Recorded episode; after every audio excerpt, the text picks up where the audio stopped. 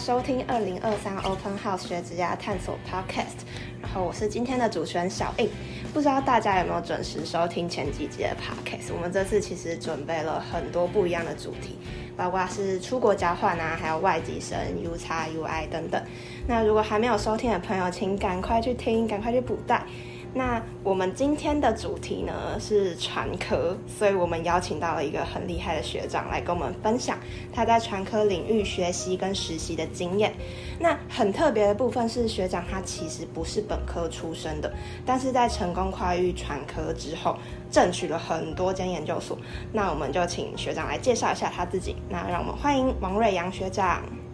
哦，Hello 的，我我是王瑞阳。那嗯，我是毕业于嗯。传科硕士班的呃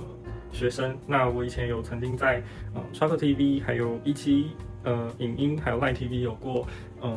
攻读实习的机会。那现在我是国泰人寿 App 的呃专案管理人员，就是呃 PM 这样子。那刚才有就是说到学长他其实不是本科出身，所以蛮好奇学长当初怎么会想要跨越到传科呢？呃，我本科是韩文系，所以其实是一个外文的学域。那其实这个领域，其实出去工作的职业大部分都是一些外商的行政啊，或者是翻译。那其实在我从韩国留呃交换留学回来之后，我就在思考说自己有没有真的想要往这个方向前进。那是刚好我在网络上有看到有一个。呃，媒体实习的机会就是我刚刚讲到的那个 Charcoal TV，因为我对于呃戏剧啊的一些产制的过程，我觉得很感兴趣，所以我就去投递履历，然后去那边做实习生，然后试试看自己有没有兴趣，又想要更加入这一个呃行业里面这样子。哦，所以学长你是先有实习经验之后才决定你要转到传科的领域是吗？对，因为我会觉得你有相关的经验，再来去谈说。呃，你对这个行业有没有兴趣，是一个很重要的契机。因为如果你没有一些经验，然后贸然进去，那你如果又放弃了的话，就会让觉得有一点浪费时间这样子。因为收听的观众可能有一些是对于传科领域有兴趣，但是其实没有很知道传科领域到底在学些什么东西，所以可以请学长简介一下，就是传科领域的学习内容吗？嗯。其实传科跟我们一般想象的大众传播的领域，其实都还蛮像的。你会学到，呃，什么是媒体，然后媒体的一些合作的方式，然后还有媒体的一些理论，还有实物的现象。那包含了你呃学术以外的，还有一些剪辑、拍片，甚至是一些呃电台等等的实习机会，在传科里面都是有的。但研究所部分是可能大家比较不知道的，因为研究所是比较更学术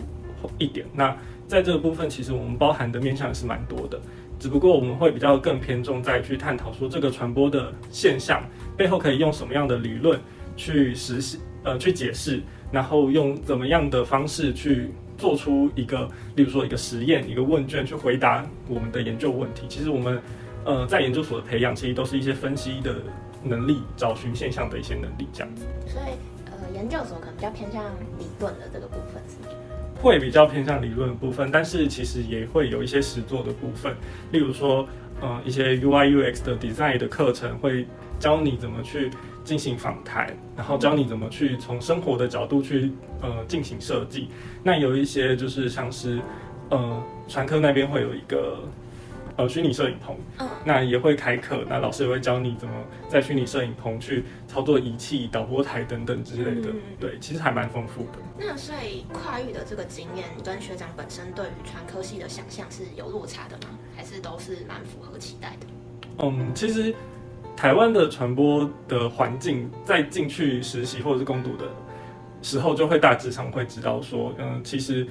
还是比较看重实物面上的能力，你会不会拍片，你会不会剪片？那呃，企划能力呢？只能说有好的企划，可是不一定会得到，例如说文化部的补助。这是我可能在实习阶段写了很多案子，但是投了却没有上的一些经验。那回到学校来的话，就会想说，其实学校教的跟实物面上其实还有还是有很大的落差。那怎么样去平衡这两点？其实就像我刚刚讲的，你会有很多的分析的能力，你会去看到一个现象。你会去看到很多的事情背后的一面，这样子创作出来的一个呃，例如说节目的企划、戏剧的企划，像最近在 Netflix 上面很红的一些台剧，其实都是一些我们平常生活中可以观察到的现象。那用这一些现象去制作一个戏剧、一个节目来说，其实，嗯，算是一种很新鲜的一种方法，这样子。嗯，那学长，你可以分享一下你那个时候争取的几间研究所吗？我有争取呃正大的传院，然后呃还有交大的，包含了传播所跟传科所这两间。然后呃我的嗯这这三间是比较偏向考试入学的。那有一间师大大传所是呃透过甄试的方式。学长说到呃偏向考试入学，那请问在准备考试的部分有什么小技巧吗？嗯，因为我们是本科系，所以其实你要在，比如说一年半年之内，你要很浓缩的把，比如说传播的理论、传播的现象，然后怎么去分析传播这一件事情，你要很熟悉。所以其实我选的方法，其实就跟大部分人选的方法都差不多，就是去上补习班。但是课余之外，呃，我自己也有那时候还在赖里面工作，所以其实算是一种学术跟实务上面你会互相交融的时候。那但是我会比较建议的是，在这些读书的过程中，要一直去思考说，例如说这个传播现象可以用在哪一个理论上面，可以怎么去解释出来，然后写出考题，因为这个就是以考试为导向去呃作答的方式。所以嗯，我会说，读传播的人不要死脑筋，要灵活的去运用每一个你所学到的、你看到的现象，这样子。那学长有这么多选择的情况下，最后为什么会选择交大传科所？嗯，第一个是离家近，呃，对，新主人，新主人，所以就会觉得，嗯，还是想要念新竹的学校。那交大名字也很响亮嘛。那第二个是，其实那时候遇到难题，到底是要选传播所还是传科所？因为其实这两间的课程其实蛮类似的。但是后面有再去问，就是已经有考上研究所，然后已经在那边念一年的学长姐的意见。那给我的意见是，传科的领域是多样的，那你学到的东西是，呃，直化、量化的研究方法都会学到，然后还有一些比较呃基础的部分都会帮你打好。那这个部分是我觉得以一个非本科系的学生来看，会觉得训练扎实的研究所的一些课程会是一个很必要的。历练这样子，对。好，我们刚才讲完了研究所的部分，那我们接下来聊聊实习经验。学长之前是有在剧组担任过攻读生，那想请学长讲讲看那个时候的经验。我是在 Charco TV 里面的，嗯，如果大家会是腐女的话，就会知道的一个节目，就是 History 系列。那我是第二部的，那时候在幕后担任的是幕后滑雪的企划跟后置。那呃，其实参与进去的时候，他们是刚开始的阶段，所以其实你要怎么样去跟演员或剧组去培养感情，我觉得还蛮重要的。那并不是说在呃业界里面，大家都会因为你是学生，然后就会比较帮忙。其实没有，因为在剧组里面的拍摄节奏是很繁忙的。我今天在这个场景，我可能租了多少时间，我要把全部的集数、全部的场景在这个地方拍完的话，我可能会花上一个礼拜，然后把这里面。拍完之后，我就转去另外一个场景去拍摄了。所以其实，在剧组里面实习的生活就是贪黑，起得很早，然后拍摄，对，会有早出晚归的感觉。所以其实剧组的生活体验过之后，就是会知道说，以我来说，我会觉得我自己不适合。但是我以我那时候还有在实实习交到的朋友，他就会觉得。这是一件很有趣的事情。拿起相机对别人、对演员讲话，然后他回答问题的这样互动方式是很好的。可是对我来说，我觉得可能有点太消耗能量了，所以我最后就会选择的是我做的是比较前面的事情，就是规划、企划的这个部分。哎，那可以跟就是我们听众介绍一下企划跟制作还有后置他们的的工作内容大概是怎么样？企划的部分其实就是，比如说一个节目它要怎么样生出来。就叫做企划，那它其实里面会有包含很多你跟团队人在沟通的一些想法，例如说，我今天想要做这个腐女的，以腐女为解导向的一个戏剧节目，对我要确认它的受众，我要看它的市场的呃占的比例有多大，我要看的是我可以得到多少的利益。其实以公司面来讲，前期都是会说我会赚多少钱，之后才会把一些比较呃边缘的东西，也就是说，例如说腐女的受众，然后有多少的。呃，例如说这种二创小说，然后有多少的呃广告的资源，可以帮我们去完善这个计划，因为我们到最后还是以前来谈这个计划嘛。就算我这个这个戏剧它有得到呃文化部的补助，可是对于一个剧组一天要花上二十几万来说，其实是还蛮吃紧，也算是一个低成本的戏剧制作这样子。那企划部分其实都是很多文书的作业，其实你会跟很剧组的人沟通，你会跟你的主管沟通，你会跟公司沟通，甚至会跟政府机关沟通。其实，呃，简报的能力跟你叙述故事的能力其实是蛮重要的。那在制作的部分，其实就会讲述，呃，就会是一个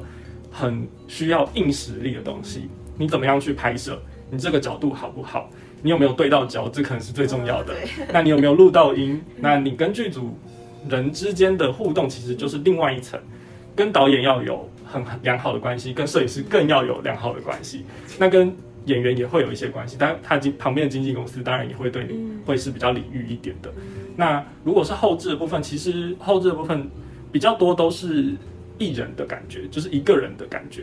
因为你会有剧本了。那你就会知道说你要怎么去剪辑。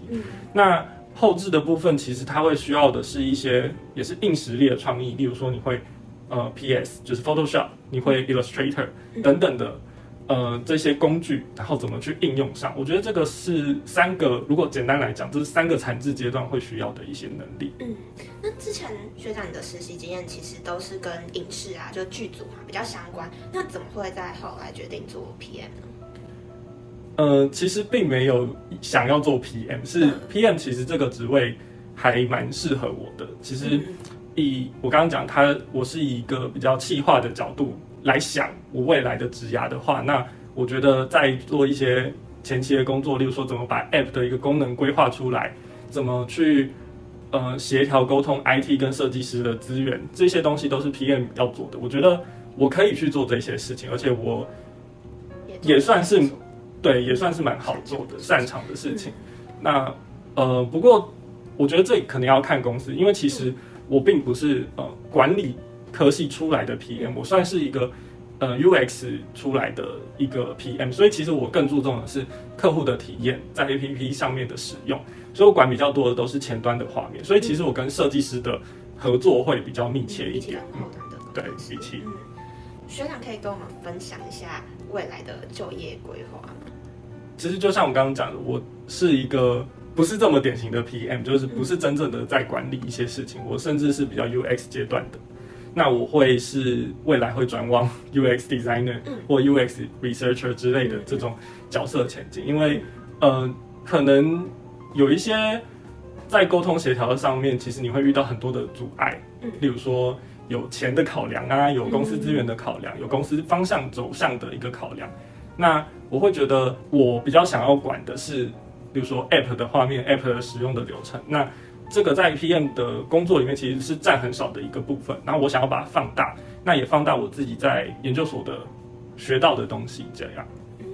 了解。学长会建议我们大概就如果是传科的学生，可能在什么时候开始实习会比较好？我会觉得，如果自己有一个很明确的方向，例如说，我今天就是要想要拍片，那我会觉得趁早。你可能在上完一个学期、两个学期、一个就是一个学年的课程之后，就可以去嗯剧组去看看他们的生活是长什么样子。那如果你比较不确定一点，那我也会建议你就是大三，因为毕竟传科本来就是要实习的嘛，那就是去这些公司，其实有很多的路可以走，你可以。去呃经纪公司当助理，那你也可以去行销公司，那你甚至也可以去一些科技厂，比如说当 UX 的 intern，其实也是可以的。那我会觉得呃一二三年级都还蛮适合的。那像我自己比较晚，我其实是大四的时候才实习，因为是快要毕业的时候才想要找自己的未来的方向。那我觉得如果你一开始就很确定的话，那就先踏入这个呃环境去试试看会比较好。那我们因为录制的时候有一个有一句要给观众的关键句，学长可以给一句要给学弟妹的话，当做我们这一集的关键句子吗？嗯，确定的话就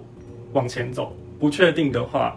绕远路也没关系。OK，那我们再再重复一次，就是我们这集的关键句就是：确定的话就往前走，不确定的话，绕远路也没关系。OK，那请听众朋友如果听到这句话之后，可以私讯我们的粉丝专业，那前四位私讯的听众就可以获得我们的我们准备的礼品。这样好，那我们接下来要进入的就是我们的 Q&A 时间。那同学有问到的蛮多，因为其实蛮多都是对于跨域蛮好奇，所以想要问跨域的时候有遇到什么样的困难吗？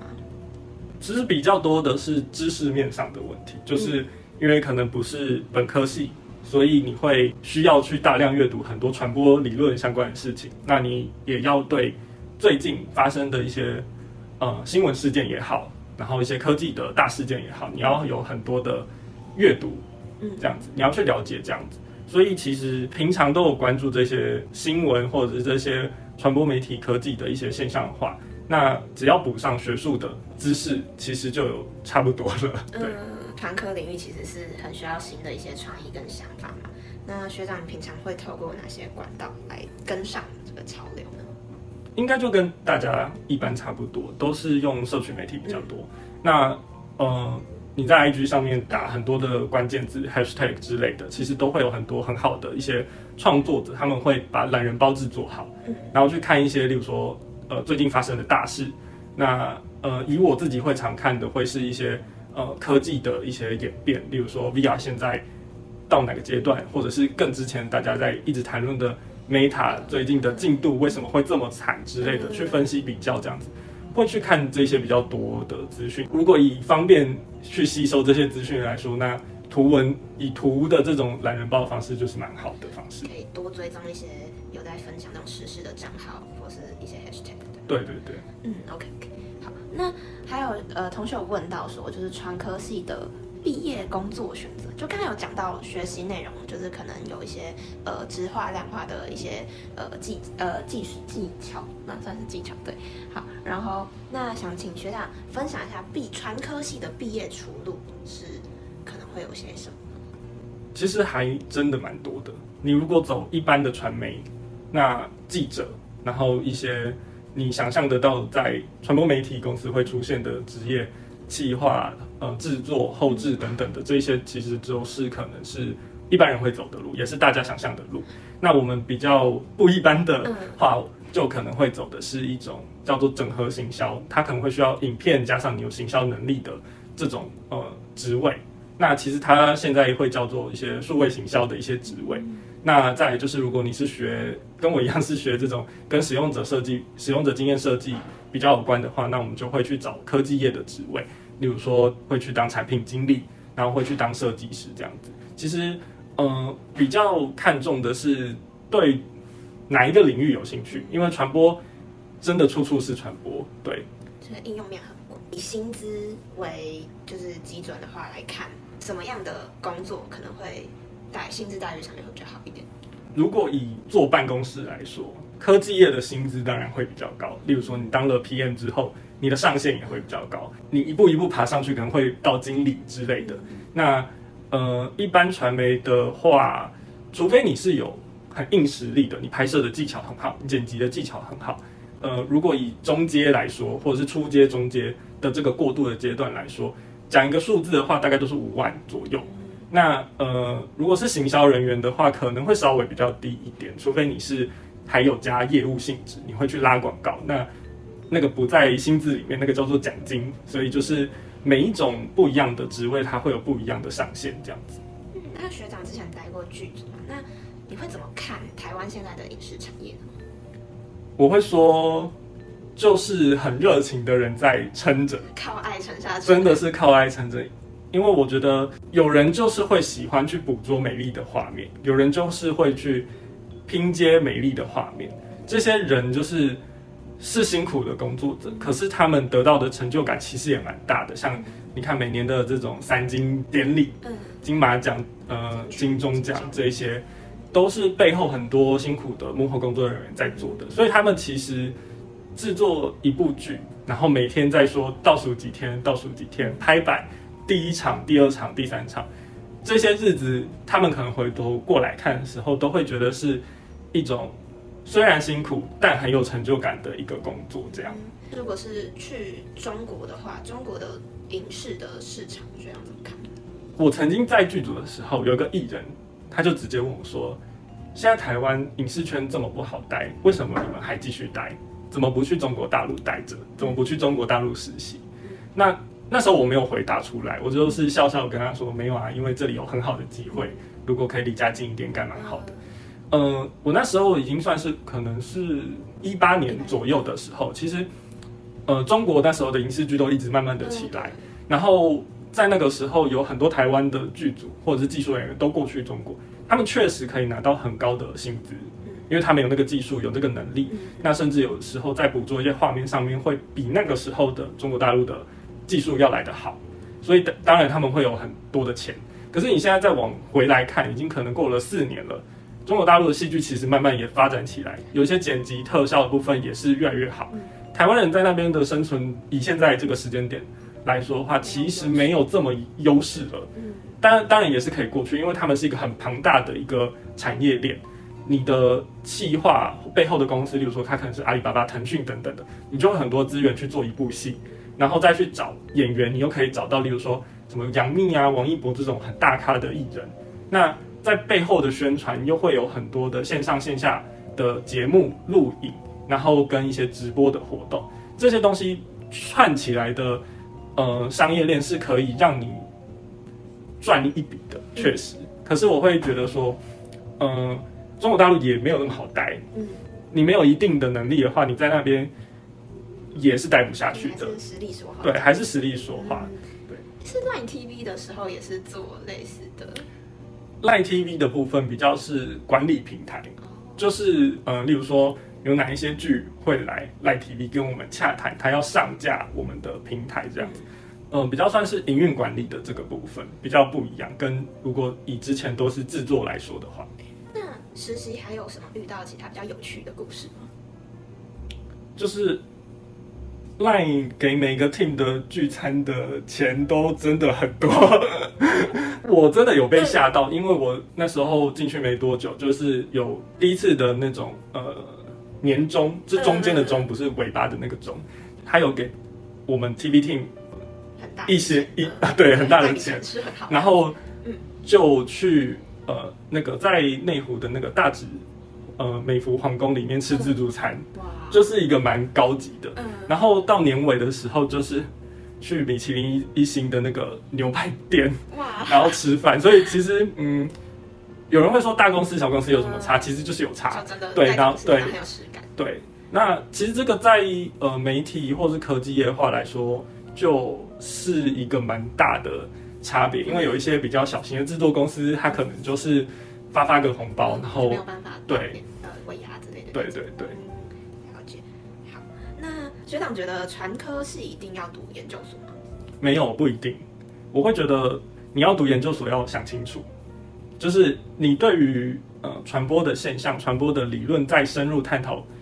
的时候，你会感兴趣吗？就是至少不要有痛苦的感觉吧。可能因为研究所本来就是追求比较高的一个学术的一种深入讨论，所以。我们会讲到很多关于这个理论的发展，那你听到这些不要头痛，其实就算过了一半了。第二个就是执行这些